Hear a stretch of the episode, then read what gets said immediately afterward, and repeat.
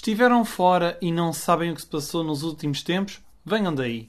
Esta semana vamos apresentar-te a nova ideia de dois dos fundadores da Uniplaces, contar-te sobre o regresso de Carlos Oliveira ao mundo dos fazedores, falar-te dos exits da Portugal Ventures, revelar-te o novo parceiro da Kiss My Score, mostrar-te como a melhor startup de turismo da Europa já está em três cidades portuguesas e ainda indicar-te como podes desenvolver a tua ideia para o espaço a partir de Coimbra. Olá, sou o Diogo Ferreira Nunes e estás a ouvir o Série A, o podcast onde se fala das startups em Portugal.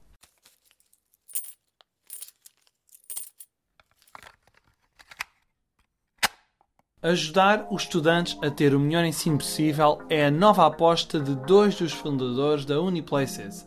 A Student Finance é uma fintech criada no início deste ano por Miguel Santamaro, Mariano Costelec e ainda Marta Palmeiro.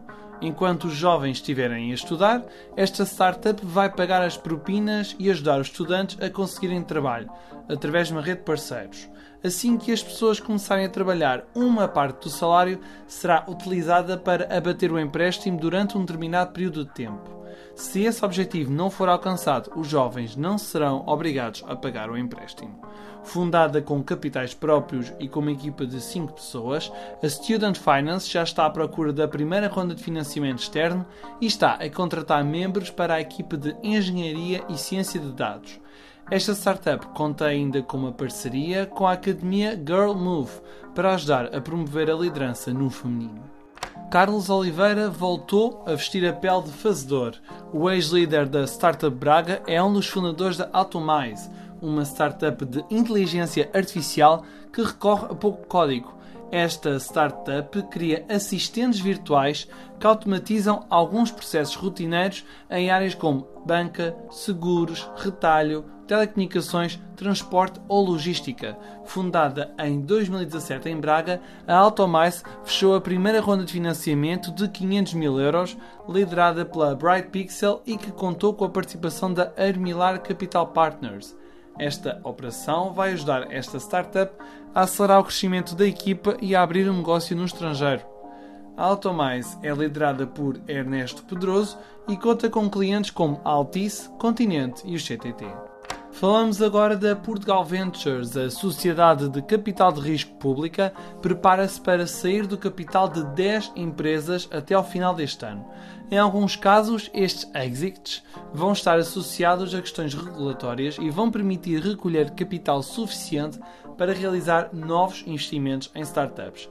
Liderada por Rita Marques, a Portugal Ventures conta atualmente com cerca de 90 empresas no portfólio e prepara-se para apostar em setores específicos. Os projetos nas áreas da economia do mar, economia circular energia e tecnologia aplicada à agricultura serão as próximas grandes apostas da Sociedade de Capital de Risco, fundada em 2012 o Benfica é o mais recente parceiro da Kiss My Score, a rede social portuguesa, para apostar os resultados de futebol com os amigos. Graças a esta ligação, o Clube dos Encarnados terá uma liga oficial na aplicação portuguesa e ganha ainda um novo canal de comunicação com os fãs para informações exclusivas. Os utilizadores da Kiss My Score do Benfica são automaticamente inscritos nesta liga e podem fazer os prognósticos jogo a jogo. Todos os meses haverá prémios para o melhor participante e este mês, por exemplo, o vencedor vai receber uma réplica da camisola oficial personalizada com o símbolo de campeão. Lançada no início do ano passado, a Kiss My Score já conta com mais de 400 mil utilizadores registados e mais de 18 milhões de apostas realizadas. Passamos a toda a velocidade para o norte do país. Os carros elétricos da Live Electric Tours chegaram esta semana ao Porto. Esta é a terceira cidade portuguesa a receber a oferta daquela que foi considerada a melhor startup de turismo da Europa no ano passado e que já está presente em Lisboa e em Évora. Comandada por Jalmo Gomes, a Live Electric Tours proporciona viagens de uma hora a partir dos 29 euros e que podem ser partilhadas com os amigos em direto através das redes sociais. Os turistas e locais podem seguir uma das quatro rotas pré-programadas e que permitem conhecer dezenas de pontos de interesse sem poluir as cidades. Terminamos esta semana com a cabeça virada para o espaço. O Instituto Pedro Nunes está à procura de fazedores interessados em aplicar tecnologia espacial em situações do dia a dia. Entre 11 e 13 de setembro, a incubadora de Coimbra vai promover a quinta edição da Portugal Space Summer School e desafiar jovens empreendedores a criar serviços ou produtos inovadores que incorporem tecnologia do espaço. Durante três dias, os participantes da iniciativa vão ter acesso a conhecimento, tecnologias e recursos gerados nas missões espaciais e nas atividades científicas de exploração do espaço.